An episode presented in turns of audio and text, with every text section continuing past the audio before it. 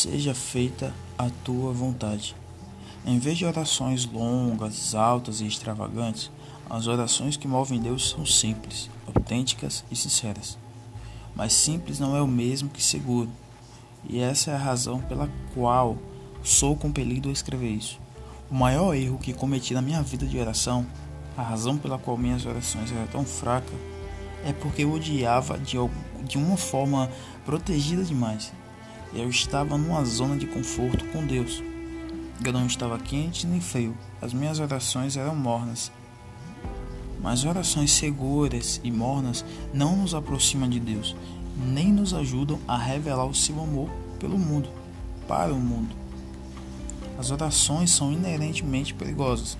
Percebi que esse aspecto da oração enquanto lia sobre Jesus falando com seu pai no jardim do Getsemane, um pouco antes de ele entregar a sua vida na cruz.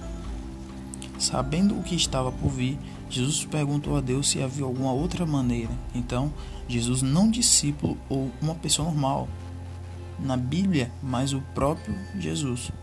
O Filho de Deus fez uma oração de submissão, vulnerável e perigosa que diz lá em Lucas 22, 42: Porém, que não seja feito o que eu quero, mas o que tu queres. Jesus nunca nos pediu para fazer algo que ele mesmo não faria. Ele nos chama para uma vida de fé, não uma vida de conforto. Em vez de irmos a Ele para um estilo de vida mais seguro, mais fácil e livre de estresse, o Filho de Deus nos desafia a arriscarmos amar aos outros mais do que a nós mesmos. Olha só que desafio.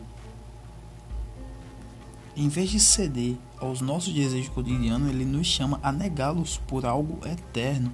Em vez de viver pelo que queremos, ele nos diz para pegarmos a nossa cruz diariamente e seguir o seu exemplo.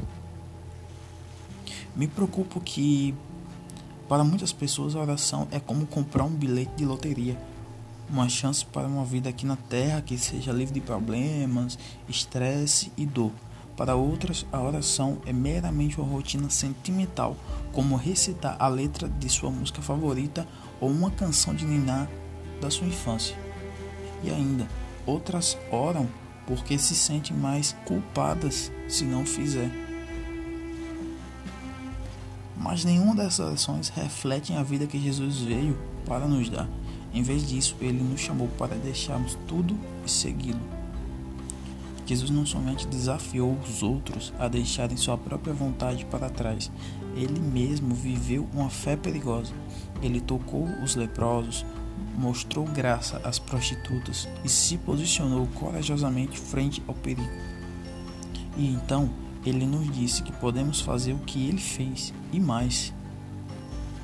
E é por isso que não podemos nos acomodar em simplesmente pedir a Deus para abençoar a nossa comida ou ficar conosco hoje, que é algo que creio que muitas pessoas, inclusive eu, que fiz muito.